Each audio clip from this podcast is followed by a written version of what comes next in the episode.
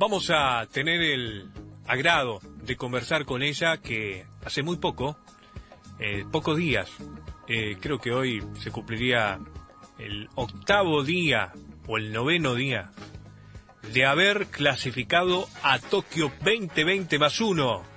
Le vamos a dar la bienvenida a ella. Hablamos de Brenda Sardón. Bienvenida, Brenda, a Pateando Límites. ¿Cómo te va? Buen día. Hola, ¿qué tal? Buen día. Bueno, Brenda, todavía festejando, me imagino. sí, sí, contento. Bueno, ¿cómo, ¿cómo fue eso, el recibimiento ahí en La Plata, en el Club de Regatas, en la familia? Eh, mira, eh, todavía estoy en cuarentena, que Ah, salgo en claro. estos días, así que no he visto a nadie Todo por las personalmente. Sí, sí, todo virtual, pero Ah. están todos muy contentos, mi familia y todos, así que lindo. Claro, claro, me imagino. Eh, y metiéndonos ahí, eh, ya en el bote con vos, eh, ¿qué representa esto en tu vida personal haber clasificado un evento de enorme magnitud como, como son los Juegos Paralímpicos eh, en esta versión que va a ser Tokio 2020 más uno? Eh, no, la verdad, contenta, porque es una meta por ahí que tenía y teníamos desde hace un tiempo y poder concretarla, obviamente, eh, nos pone muy contentos porque, bueno, quiere decir que hicimos el trabajo que teníamos que hacer y ahora viene la parte de disfrute, pero bueno, ya rápidamente a volver a entrenar para poder llegar de la mejor manera. Y en ese momento que, que te abrazabas con, con los técnicos, que sabías que ya habías logrado este objetivo, eh, ¿qué, qué se te vino eh, a tu alma, a tu corazón, a tu cabeza? ¿Qué, qué sentiste? ¿Qué, ¿Qué vivenciaste en ese momento? Eh, fue, la verdad fue muy lindo, creo que en el abrazo, ese abrazo representa todo el trabajo que hicimos con mis entrenadores y todo lo que pasamos por ahí que, bueno, co- cosas externas que, que atraviesan en el camino y uno tiene que ahí adap- eh, adaptarse y seguir para adelante y ese abrazo y ese llanto representa un poco ese de lo logramos. Ujú. Es poner, es haber concretado eh, esas experiencias vividas en, en- en el día a día, decir, bueno, eh, lo pude, lo pude concretar. ¿Cuánto tiene que ver tu, tu familia en esto?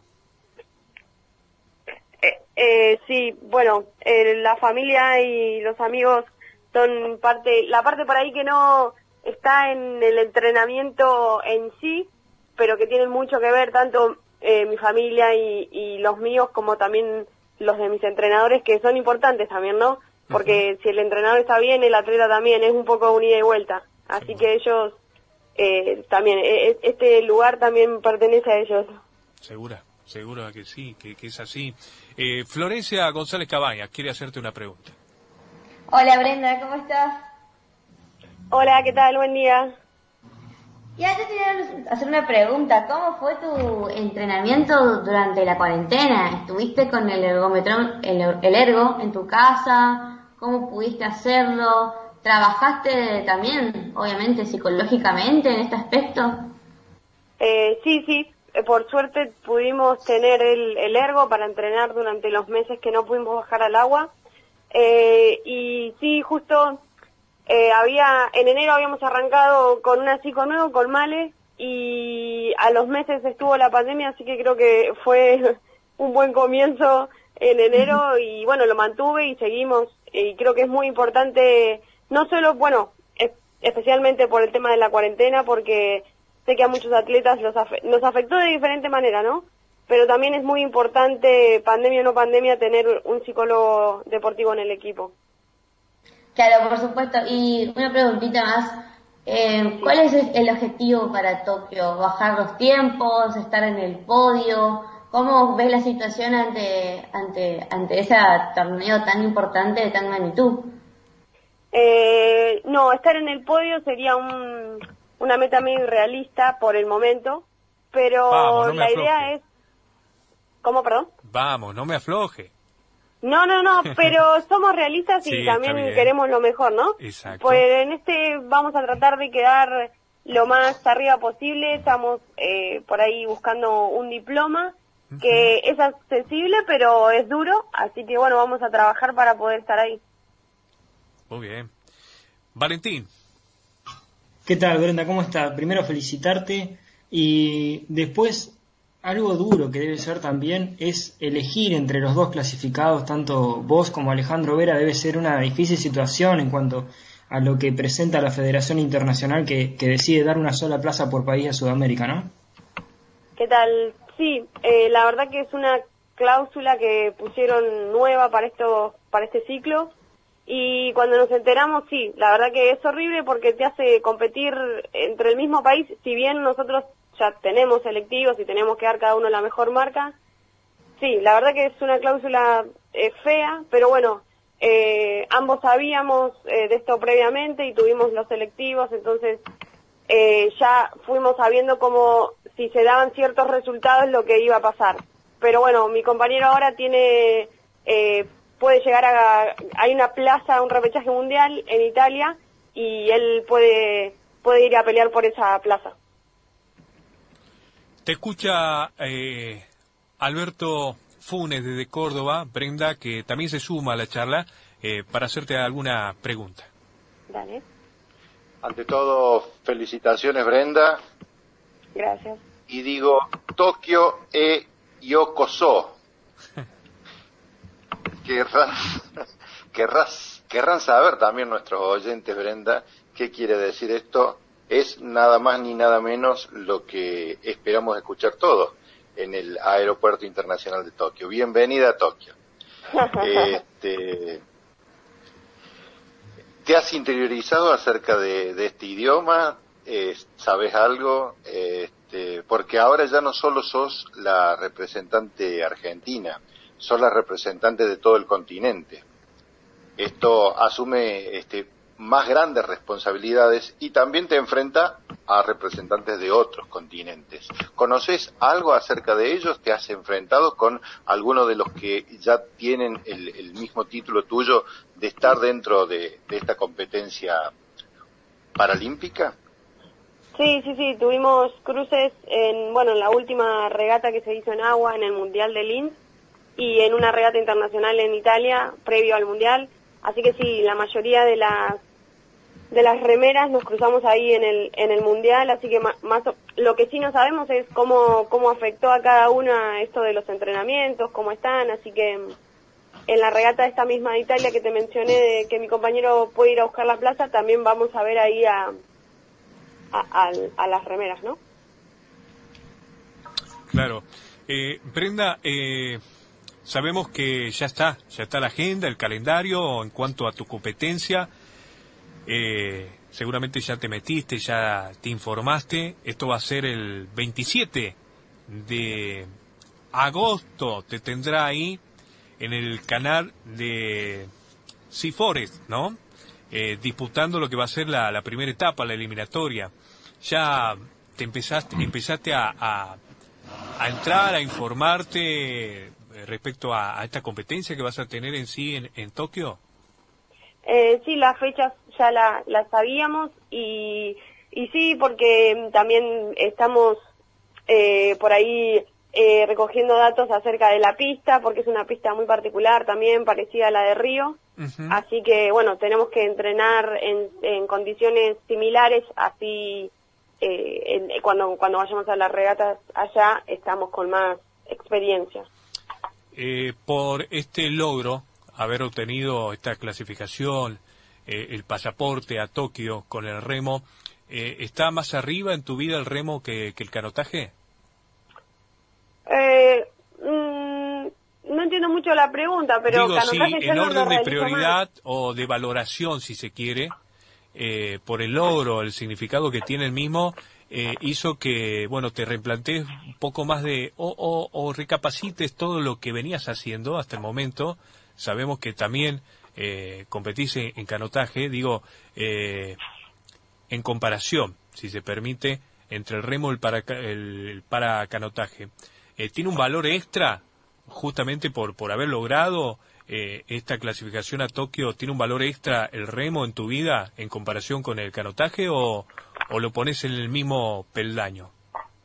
No, en realidad canotaje no lo realizas hace varios años, entonces como que no si bien valoro todas las experiencias que tuve porque me hicieron fuerte y me ayudaron a ser la persona que soy hoy, pero no es algo que ya no, no, tengo presente. Mi actualidad es el remo y obviamente estoy enfocada 100% en el remo y en, en la gente que tengo en el equipo que tengo en remo. Florencia. No, yo creo que solamente hace falta felicitarla a, Brenda por este logro.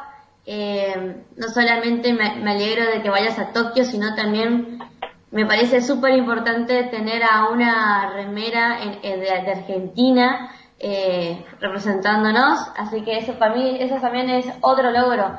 Em, ¿Crees que hace falta más inclusión de, las mujeres en el deporte en general? Eh, primero, gracias, Florencia.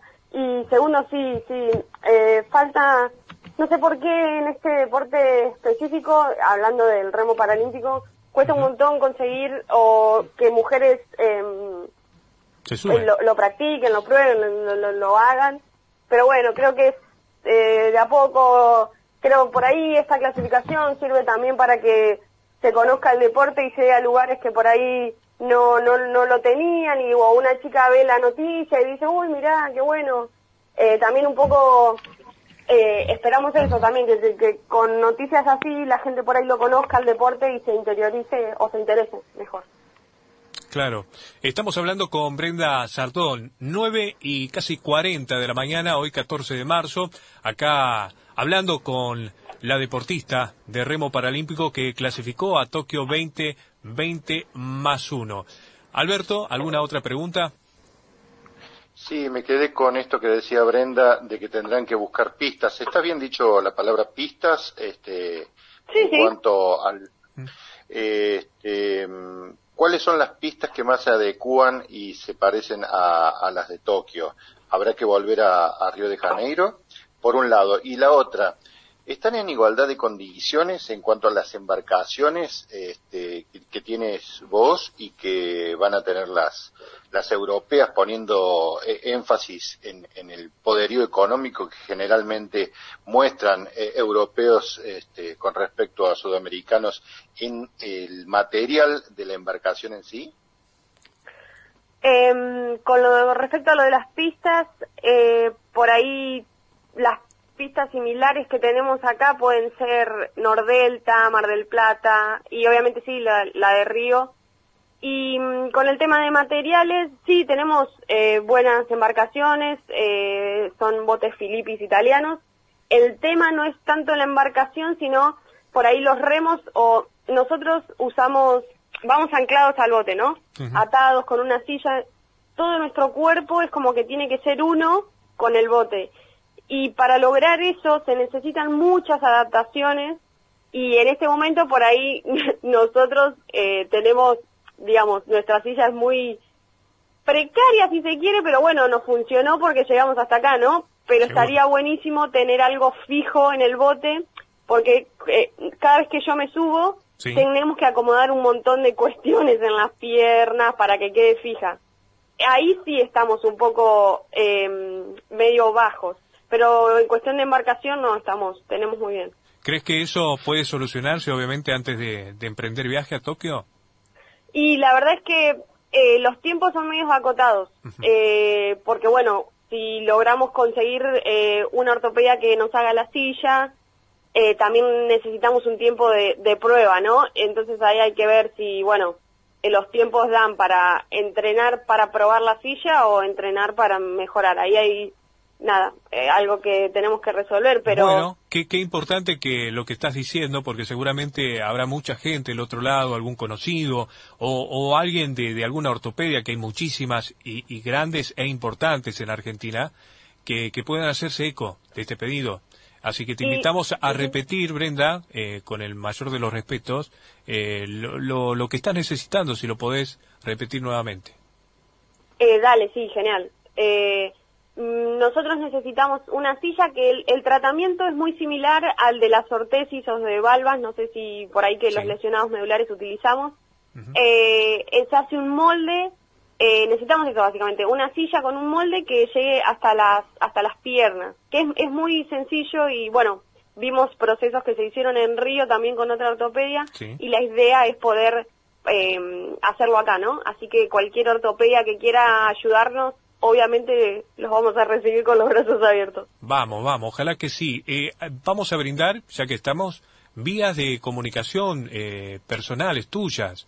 Eh, si querés dar el teléfono o simplemente la- las redes sociales para que se Eh, contacte. Sí, sí, bueno, eh, doy la red, em, tengo cuenta en Instagram Sí. solamente, que es Bren-Sardón, no me acordaba cómo era. Sí. Eh, así que bueno, cualquier eh, ortopedia, cualquier, nada, o por ahí alguna chica, una mujer interesada en remar también, que me escriba, que hablamos, eh, que, que no hay problema. 9.43 de la mañana, estamos hablando con Brenda Sardón. A ver, a- alguien importante me dicen que quiere hacerte una pregunta, que no somos nosotros justamente. Ahí mientras ¿cómo escuchando algo. A ver. Bueno, yo te quería preguntar si la sensación que tuviste eh, aquella primera vez que te subiste a un bote, hoy la seguís experimentando y si es así, eh, ¿en qué? Nada, eso quería saber. Epa, ¿reconoce esta voz? Ay no, la escuché muy bajito A igual. ver, vamos de nuevo. Hola, Bren, ¿cómo va? Bueno, yo te quería preguntar si la sensación hermana que es. tuviste eh, aquella primera vez que te subiste a un bote, hoy la seguís experimentando y si es así, eh, ¿en qué? Nada, eso sí, quería sí, mi saber. hermana, una genia. Me bancan todas. Qué bueno. Eh, ¿qué, ¿Qué respuesta tenés para darle ante la pregunta que te hacía respecto a esa sensación que te generó la primera vez que te subiste a un bote? Te pregunta tu hermana, Griselda. Eh, Clarisa, sí, perdón. Clarisa, sí, sí. Eh, sí, creo que hasta un poco mejoró, o lo disfruto más, ¿no? Eh, pero sí, sí, eh, me sigue gustando estar al aire, al aire libre, el viento en la cara. Creo que es, con este este deporte también tiene eso lindo, ¿no? Que se disfruta también desde otro lado al estar al aire libre, con los paisajes, el clima. Así que sí, sí. Brenda, te, bueno, en primer lugar te agradecemos, te felicitamos nuevamente y te liberamos ¿m? a disfrutar el domingo en familia. ¿Qué comemos hoy? No sé todavía. Ah. Bueno, bueno, que sea lo mejor para vos, para tus seres queridos, para renovar esperanza, ilusiones, fuerza y ojalá esto, que el pedido que hiciste acá en la 947 en Pateando Límites pueda tener resultado ante este pedido que necesitas de alguna ortopedia que, que te ayude a adaptarte eh, en el bote, como decías vos, en la extensión de tu cuerpo humano al momento de competir. Así que bueno, lo mejor Brenda de todo el equipo de Pateando Límites y de la 947. Bueno, muchas gracias y buen domingo para, para todos y todas por ahí.